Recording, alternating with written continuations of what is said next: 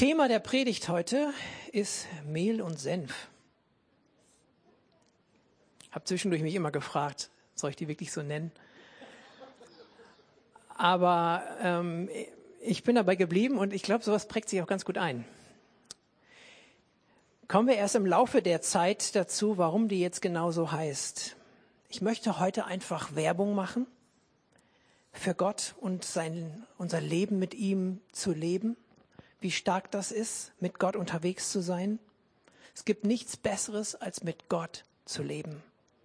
Nichts Besseres.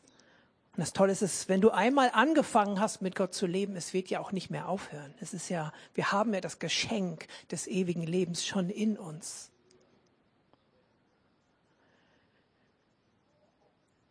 Und Jesus kam und hat eben diese gute Nachricht vom Königreich Gottes gepredigt.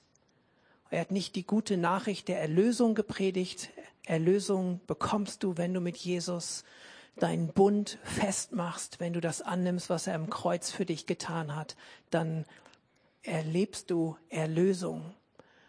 Aber er hat die gute Nachricht vom Königreich Gottes gepredigt. Das heißt, es geht um noch mehr. Es geht um das, um seinen Gesellschaftsentwurf, um seine Art und Weise, wie er sich Leben zwischen Gott und Mensch und Mensch und Mensch und Mensch und Natur vorstellt. Gottes super Plan, wie Leben gelingen und funktionieren kann. Und da ist es so wichtig, dass wir diesen Gott wirklich kennen. Ich freue mich über die Songs, die heute kamen. Ich freue mich über die, die Beiträge, die auch kamen, wo es um Vertrauen geht. Das ist für mich eine Bestätigung. Gott zu kennen, Gott zu vertrauen, ist das Fundament, auf dem wir stehen. Und da kann es um uns herum mal windig sein, kann um uns herum viel sein, aber wenn du auf einem festen Fundament stehst, dann kannst du sicher durch die Zeiten gehen. Und der richtungsweisende Powervers heute ist Daniel 11, Vers 32, der zweite Teil.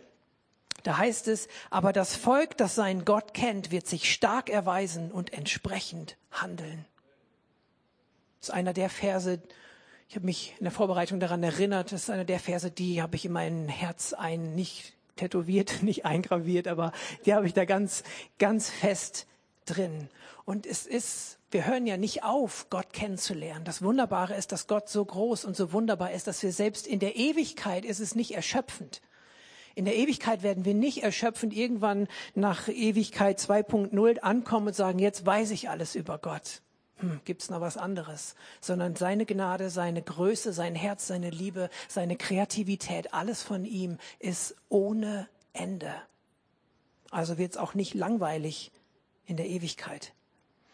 Aber es ist so wichtig und so cool, wenn wir ihn jetzt eben schon kennen. Und es ist jetzt, scheint es fast sogar noch wichtiger zu sein, weil wir jetzt anders herausgefordert sind, solange wir auf der Erde sind, solange wir unser Leben leben und auch lieben sollen. Ich glaube, Jesus hat sein Leben auch geliebt.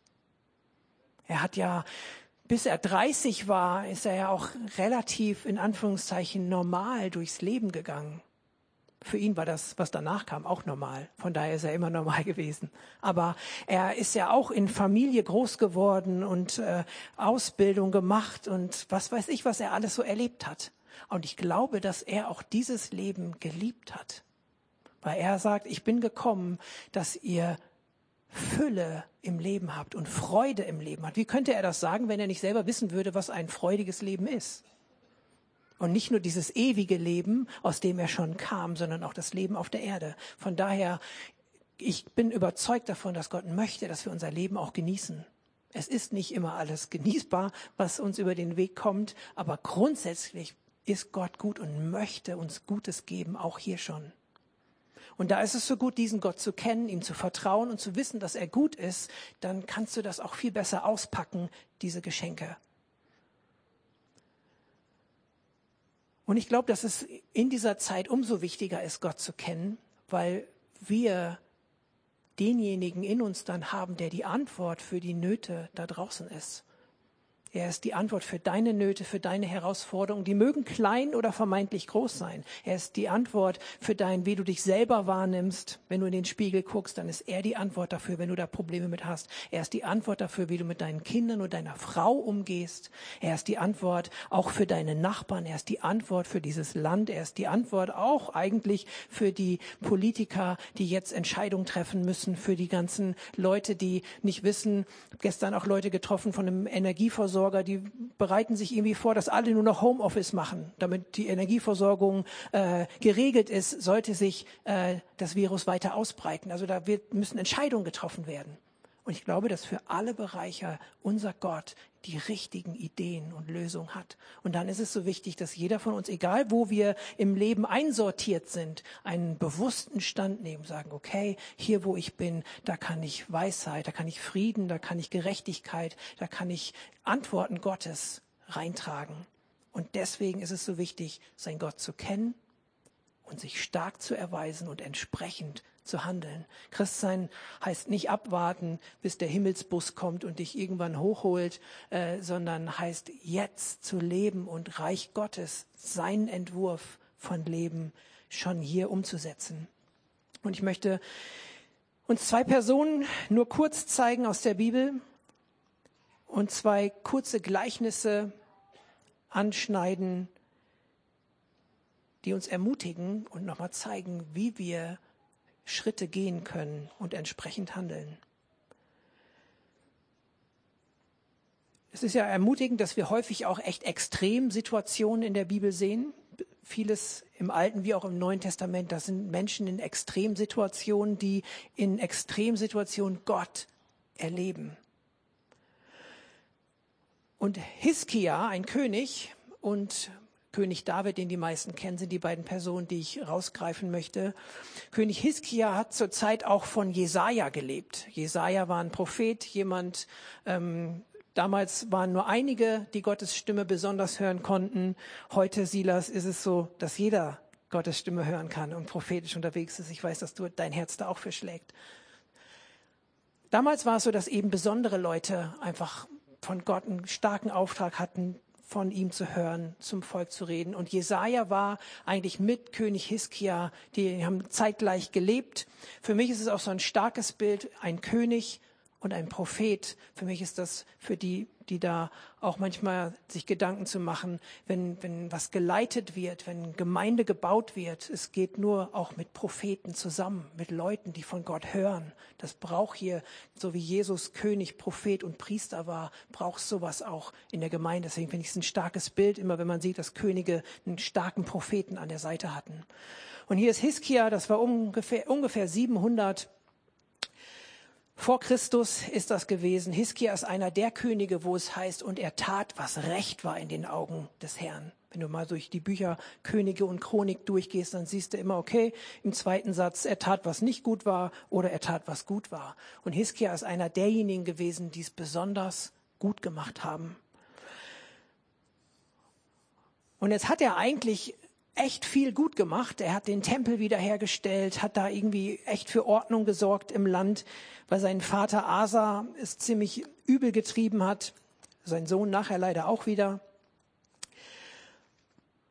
Und dann greift ihn der König von, von Assur an und er ist echt unter Bedrängnis. Wir können mal zweite Chronik 32, 7 und 8. Da ist dieser König von außen, der ihn irgendwie angreift und Hiskia sagt seinem Volk aber noch, hey, seid stark und mutig, fürchtet euch nicht, seid nicht niedergeschlagen vor dem König von Assur und vor der ganzen Menge, die mit ihm ist, denn mit uns sind mehr als mit ihm, oder in einer anderen Übersetzung heißt es, denn mit uns ist ein größerer als mit ihm. Mit ihm ist ein Arm aus Fleisch, aber mit uns ist der Herr, unser Gott, um uns zu helfen. Das heißt, das Volk von, von Hiskia bedrängt von einem großen König. Und ich werde das jetzt nicht alles vorlesen, aber ich gebe euch das mal als, als Tipp mit. Ich habe das vor ein paar Tagen morgens gelesen und dann musste ich meine Kinder wecken und zur Schule bringen und ich, mir hat es fast so, oh, ich muss wissen, wie es weitergeht. Manchmal vergisst er ja ein bisschen, wie die Stories so laufen und es hat mich so gepackt. Dann tritt nämlich dieser König von Assur auf und kommt im Grunde vor die Stadtmauern von Jerusalem und alle hängen da dann da oben so, sie werden belagert und dann rufen sie sogar in der Sprache, die die Hebräer verstehen und äh, lästern und sagen, hey, was ist mit euch und wie, wie könnt ihr das denn euch trauen, gegen uns bestehen zu wollen? Habt ihr nicht gesehen, wie wir mit den ganzen anderen Königreichen schon umgegangen sind, wenn wir alles schon besiegt haben? Und dann sagt sogar ähm, die, die Leiter da von Hiskia, sagen, hey, bitte sagt das nicht auf Hebräisch, das hören die ganzen Leute, die sollen das jetzt nicht hören, sonst kriegen die Angst. Es war also echt eine bedrohliche Situation. Und dieser König von Assur erzählt auch, wie mit allen anderen Völkern um Israel herum umgegangen wurde und wie sie alle verloren haben. Und sagt dann, hey, wer meint ihr denn? Nächste Folie. Da sagt er sogar, auf welchem, worauf vertraut ihr, dass ihr der Belagerung Jerusalems aushalten wollt? In der anderen Übersetzung heißt, was ist die Basis? Was ist die Basis euer, eures Vertrauens, dass ihr jetzt meint, bei euch ist es anders als bei denen, die wir alle schon besiegt haben? Und dann sehen wir Hiskia, wie er mit Jesaja zusammen Gott sucht und sagt, hey Gott, du siehst, was da los ist der wird uns fertig machen. Aber sie halten sich daran, dass ihr Gott ein größerer ist. Und dann geht's ziemlich dramatisch ab. Gott schickt einfach einen Engel und der regelt das alles. Und dann gibt's, äh, das Alte Testament ist ja echt ziemlich heavy manchmal, gibt's irgendwie viele Tote, aber keiner musste jetzt von dem Volk Israel wirklich kämpfen. Gott hat für sie gekämpft. Wir leben natürlich nicht in einer Zeit, wo wir gegen Menschen kämpfen. No way. Aber wir haben Sachen, die uns bedrängen. Wir haben Sachen, die uns versuchen einzuengen, die uns unser Vertrauen Gott gegenüber nehmen wollen. Äh, das sind zwischenmenschliche Situationen. Das sind Situationen auf der Arbeit, Krankheit, was auch immer. Das Tolle ist, wenn du anfängst, mit Gott zu gehen, dann wird diese Geschichte zu deiner Geschichte. Wenn du zurückschaust auf dein Leben, normalerweise denken wir, okay, die Erlebnisse, die ich so hatte, daran orientiere ich mich. Was ist so gelaufen in meinem Leben? Ähm, was sind so die Beispiele, vielleicht auch in meinem Familienumkreis? Wie sind Menschen mit Herausforderungen umgegangen und so weiter? Wenn du mit Jesus gehst, dann ist das ist meine Geschichte. Ich kann zurückgreifen auf die Dinge, wie Gott mit Leuten umgegangen ist, die zu mir gehören.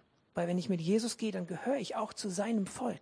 Dann gehöre ich zu denen, die mit Jesus unterwegs sind. Dann gehe ich, dann gehöre ich zum Volk Gottes. Versteht ihr, was ich meine?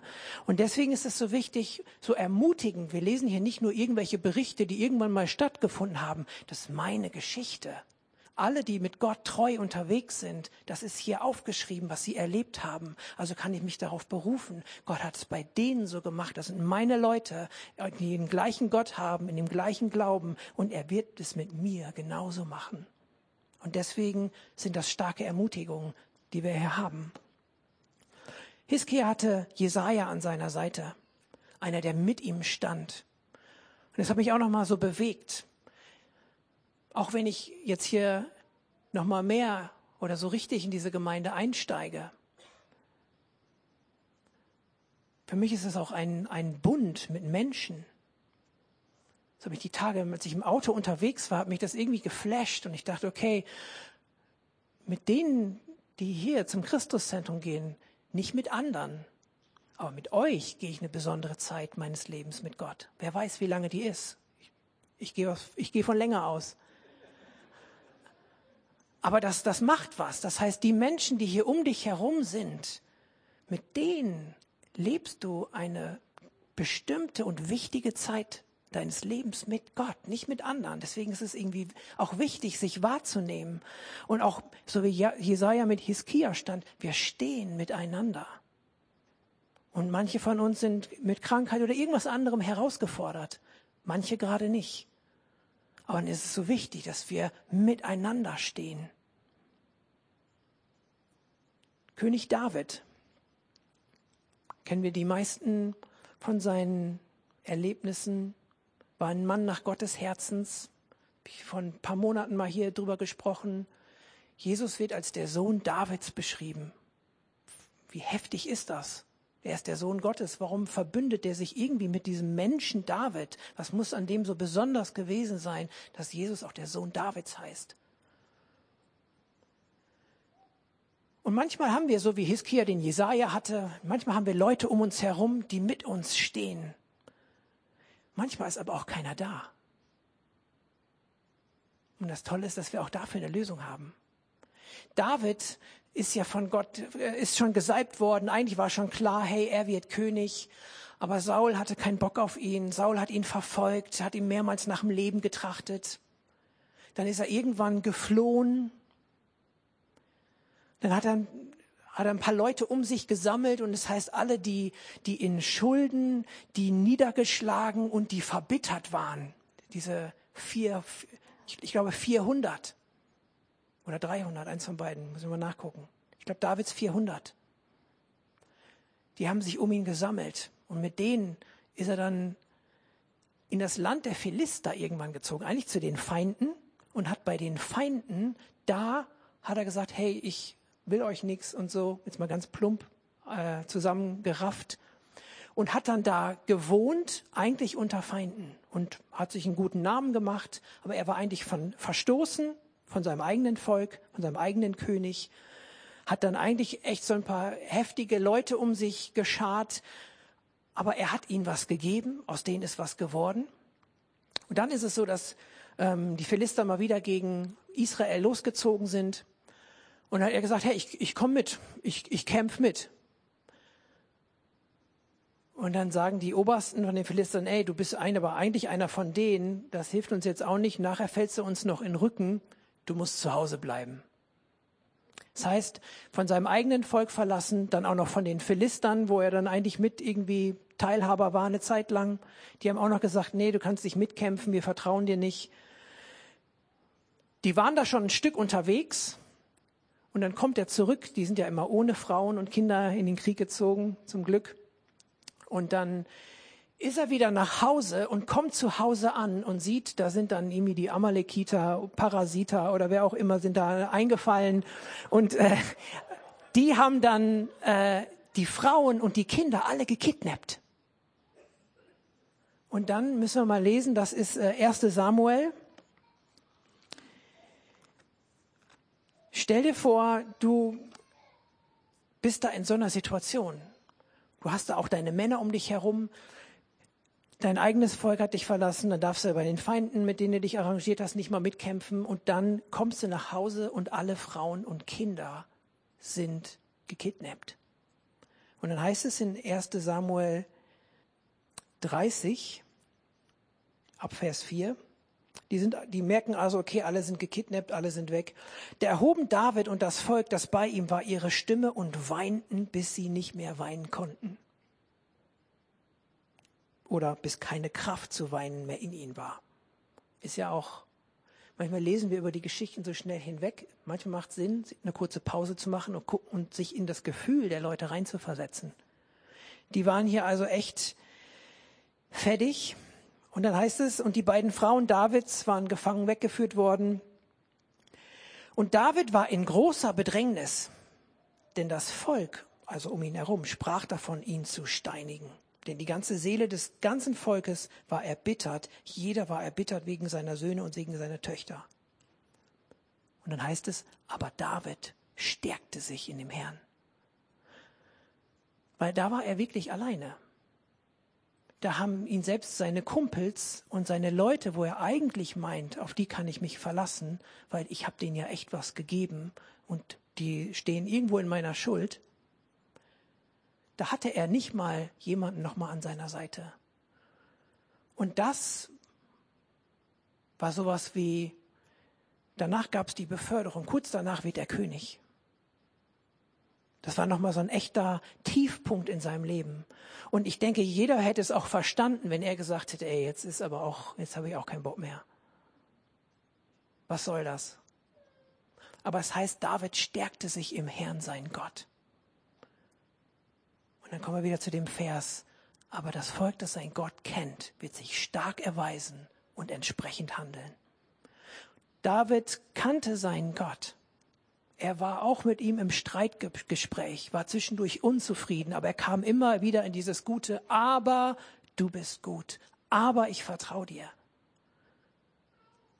Und er hatte gelernt, sich in Gott zu stärken. Und darauf kommt es an. Und ich will uns ermutigen, dass wir uns da neu ein Beispiel dran nehmen, dass wir neu überlegen, okay, wie kann ich meinen Gott besser kennen? Wie kann ich mich in ihm stärken? Und wie kann ich dann entsprechend handeln? Und das kriegen wir einmal, durch zwei Punkte kriegen wir das gut hin. Einmal, indem wir uns daran eben orientieren, dass wir uns an den Erfolgsgeschichten Gottes orientieren, indem wir das zu unserer Geschichte machen. Wenn Gott mit David war, wo er ganz alleine gewesen ist, dann wird er auch mit mir sein, weil er mir das zugesagt hat. Und jetzt kommen wir so langsam zu Mehl und Senf. Weil entsprechend handeln ist der Schlüssel. Es geht im Reich Gottes, es geht mit Gott darum, auch diesen Glauben zu leben. Wir nehmen nicht irgendeine Theologie und wir nehmen nicht eine Philosophie und irgendwas in uns nur auf und haben gute Werte, sondern es wird auch gelebt, es wird umgesetzt. Jesus hat gesagt, folgt mir nach, schaut mir zu. Selbst Paulus hat zwischendurch gesagt, macht's so wie ich. Und da möchte ich auch uns oder euch, den einen oder anderen ermutigen, der irgendwo schon was begriffen hat von und mit Gott. Nicht im Stolz, aber auch du bist herausgerufen, irgendwann mal zu jemandem anderen zu sagen, hey, mach's so wie ich, ich mache nicht alles richtig. Aber ich habe schon mit Gott was erlebt und ich gehe nach vorne mit ihm. Und das Reich Gottes zeigt sich. Es zeigt sich durch Gerechtigkeit, Frieden und Freude im Heiligen Geist. Und das sind Sachen, die man erleben kann. Und genau darüber wird Jesus gefragt in Lukas 13, Verse 18 bis 21. Da sagt er, okay, womit soll ich jetzt das Reich Gottes vergleichen? Und hier heißt es, er sprach aber, wem ist das Reich Gottes gleich und wem soll ich es vergleichen? Es gleicht einem Senfkorn, das ein Mensch nahm und in seinen Garten warf. Und es wuchs und wurde zu einem Baum und die Vögel des Himmels nisteten in seinen Zweigen. Ich habe krampfhaft nach Senfkörnern gesucht und das ich war bei meinen, äh, bei meinen Eltern übernachtet, als ich da auf dieser Ausbildung war.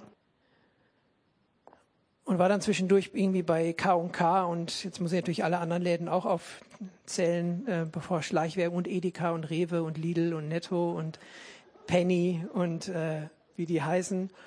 Und ich habe irgendwie keine Senfkörner gefunden und hatte mich dann schon irgendwie damit abgefunden. Ach komm, ist auch egal, nutzt dir irgendwas, was du zu Hause findest. Sieht eh keiner aus der, äh, aus der Entfernung.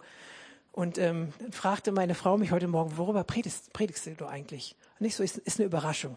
Und sie so, aha, du willst also nicht, dass ich meinen Senf dazu gebe. Ich so, und ich so, cooles Stichwort, es geht um Mehl und Senf.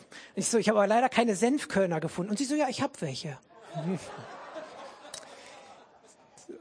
Auf jeden Fall lustig. Ähm, Senfkörner sind echt klein. Und das Reich Gottes ist wie ein Senfkorn.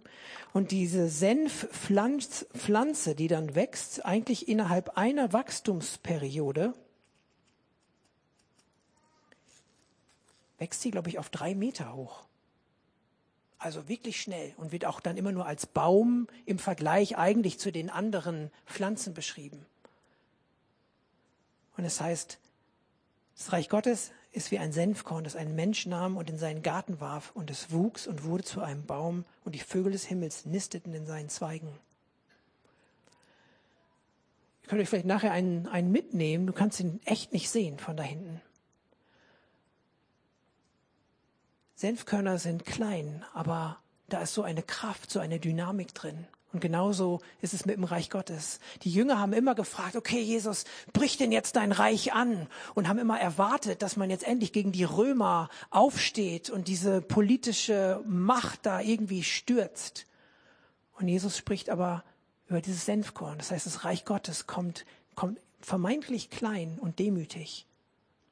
Aber die Kraft, die in diesem Senfkorn ist, weil es so groß wird, zeigt, was da für eine inneliegende Kraft ist. Du hast dieses Senfkorn in dir. Du hast eine Kraft in dir, die was bewirken kann in deinem Umfeld. Und die Vögel des Himmels nisten auf diesen Zweigen. Und das Problem ist dabei, ich finde es auch cool, da stand, steht ja, ähm, und einer warf es in seinen Garten. Eine andere Übersetzung sagt pflanzte. Aber viele behalten dieses, dieses Senfkorn, diese Wahrheit, die sie vielleicht wissen, behalten sie für sich geheim in der Hosentasche, zu Hause auf dem Kaminsims oder vielleicht ein Glaskasten, wo der so ist. Und für sie zählt leider die nächste Folie bitte mit diesem Bild. Ich habe mich entschieden und sage vielleicht. Ich habe mich entschieden und ich sage vielleicht. Und ich glaube, wenn wir so dieses Senfkorn, auch die Kraft des Reiches Gottes, die wir haben, wenn wir sie doch nur für uns behalten und wenn wir sie doch irgendwie zu Hause in einem wichtigen Album oder in, einem, in einer Vitrine schätzen und ehren und nicht einfach in den Garten werfen, wo sie wachsen kann, dann, dann können wir uns nicht stark erweisen und dann können wir nicht entsprechend handeln und Gott erleben und Gott darf und muss erlebt werden. Die Leute da draußen haben ein Recht darauf, Gott zu erleben. Dir ist es geschenkt worden. Und es entfaltet eben erst seine Kraft, wenn es, du musst auch gar nicht, manchmal sind wir so, oh, der richtige Moment, über, über den Glauben zu sprechen. Ich warte noch auf den richtigen Moment so als wenn du in diesem Garten suchen würdest und eigentlich über Wochen dir Gedanken machst, wo pflanze ich jetzt diesen Senfkorn ein? Deswegen fand ich es so cool und er warf ihn in den Garten. Einfach mal machen, einfach mal über deinen Glauben sprechen, einfach mal mutig sein und dich trauen. Der nächste anschließende Vers, da kommt der zweite Teil von diesem Gleichnis. Da heißt es, das Reich Gottes gleicht auch einem Sauerteig, den eine Frau nahm und unter drei Maß Mehl mengte, bis es ganz durchsäuert war. Nächste Folie, könnt das mitlesen. Drei Maß Mehl, was ist das überhaupt? Das sind 13 Liter Mehl. Damit kann eine Hausfrau 100 Personen mit Brot versorgen finde ich irgendwie cool, dass Jesus so einen Vergleich macht. Hier geht es um Mehl. Und ich hatte in der Vorbereitung der Predigt, hatte ich so ein, so ein Bild, habe ich auch nicht so mega oft, aber wir hatten letzten Sonntag auch noch nach dem Gottesdienst irgendwie mit Leuten gesprochen, äh, gebetet, was der Thorsten ja nochmal so angeleitet hatte. Und da hatte ich das auch in der kleinen Gruppe, mit denen ich gebetet habe, so als, als einen Wunsch nochmal geäußert. Herr, ich möchte auch noch mehr von, von Gottes Geistesgaben zwischendurch immer wieder frisch hören. Für mich war das ermutigend. Direkt in der Woche hatte ich dann einfach ein, so, ein, so, ein, so ein Bild und ich sah eigentlich, wie hier so ein, so ein äh, Gefäß durch die Reihen geht und alle die da saßen, irgendwie in diesem Mehl am Manchen waren. Und ich dachte, das kannst du jetzt auch nicht bringen. Deswegen habe ich dann doch nur einen mitgebracht. Aber das ist das, was Gottes Plan ist, dass wir alle diesen Reich Gottes Sauerteig, dass wir anfangen zu kneten. Und dann kann eine Hausfrau, ein Haushalt 100 Personen mit, Mehl, äh, mit Brot versorgen. Das heißt, auch hier ist es ein bisschen Sauerteig, der aber so viel durchmengt. Und das ist dein Zeugnis, was du hast, was du trägst, wo du sukzessive immer weiter einfach Menschen in Begegnung mit Gott schaffst, im Kleinen, vermeintlich klein wie im Großen. Und dann erlebst du Gott und dann erleben die Menschen auch Gott. Und dafür ist es wichtig, deinen Gott zu kennen, um dich dann stark zu erweisen.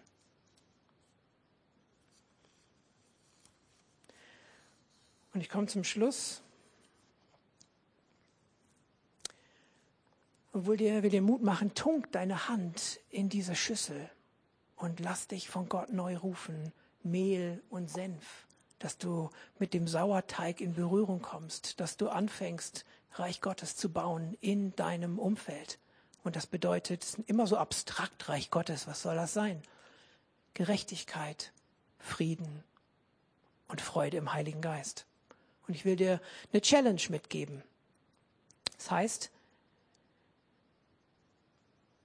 nimm dir mal vor, hört sich jetzt erstmal viel an, ist aber wenig, in einem Jahr 100 konkrete Situationen mit Gerechtigkeit, Frieden und Freude irgendwie zu bewegen. Das heißt, eigentlich nur jeden dritten Tag wolltest jeden dritten Tag und darfst es ein paar Mal vergessen, 365 Tage, jeden dritten Tag irgendwie bewusst dir ein Ziel setzen. Ich möchte in Situationen in meiner Familie, mit meinem Partner, auf meiner Arbeit, in dieser Stadt, in dieser Gemeinde, möchte ich gezielt Gerechtigkeit, Friede und Freude stiften, wenn es mal gerade nicht da ist. Wenn mal gerade Streit da ist, möchte ich Frieden stiften. Wenn mal gerade irgendwas Ungerechtes ist, dann möchte ich Gerechtigkeit schenken. Wenn gerade Trauer da ist oder irgendwas bedrückt, dann möchte ich eine Freude stiften. Und das ist schon dieses Kneten. Nimm dir das vor. Hundertmal. Das sind alle drei Tage. Das hört sich eigentlich, finde ich, wenig vor, äh, wenig an. Und ich möchte dich ermutigen, dir auch eine neue Zeit zu setzen, dass du dir sagst, ich möchte eine klare Zeit mehr als sonst mit Gott verbringen, wo du sagen kannst, ich lerne meinen Gott besser kennen. Wir haben so viele coole Apps und Sachen, wo wir Termine setzen können. Trag, wenn du sonntags oder samstags, ich weiß nicht, wann du das machst, deine Woche planst. Trag dir mal einen Termin in deinen Terminer ein, wo du mit Jesus Zeit verbringst. Und wenn dich dann dein Kumpel anruft und sagt, hey, hast du Mittwoch um 19 Uhr Zeit, dann guckst du in den Terminer und sagst einfach, nee, da habe ich schon was. Du musst gar nicht, ja, hm, da wollte ich ja stille oder laute oder schrille Zeit machen. Ich habe da schon einen Termin. Fertig. Und wir schaffen es ja sonst auch, Termine wahrzunehmen. Setz dir das da einfach rein und mach eine Verabredung mit Jesus. Und wenn du müde bist auf dem Sofa und dann dabei einpennst, ist auch egal. Mit guten Freunden kann man auch schweigen. Aber mach das einfach. Setz dir neue Termine, wo du deinen Gott kennenlernst und setz dir vielleicht einfach, Herr, jeden dritten Tag will ich Gerechtigkeit, Frieden, Freude irgendwie in kleinen Situationen neu bewusst dafür werden. Die Band kann gerne nach vorne kommen.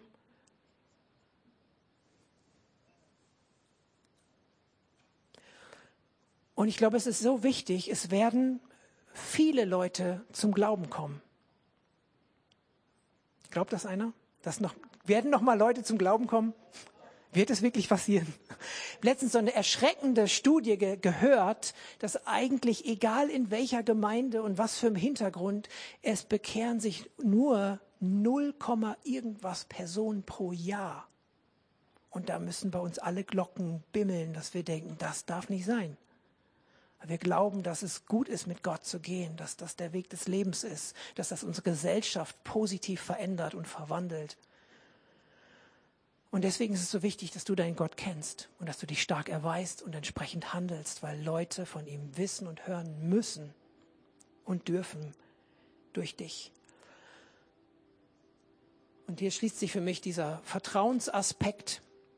Ich möchte noch, dass wir diesen Song Our God is Greater, unser Gott ist größer, schließen wir auch nochmal den Kreis zu Psalm 91 und nochmal sagen, wir kennen unseren Gott und wir lernen ihn immer besser kennen. Und er ist stärker, er ist größer, so wie Hiskia sagen konnte, der, der mit uns ist, ist ein größerer als die Widerstände, die gegen uns sind. Und wir können uns wie David in Gott stärken, auch wenn alles gegen uns ist. Und wir sind miteinander und können miteinander stehen. Und deswegen werden wir gemeinsam Gott erleben. Amen.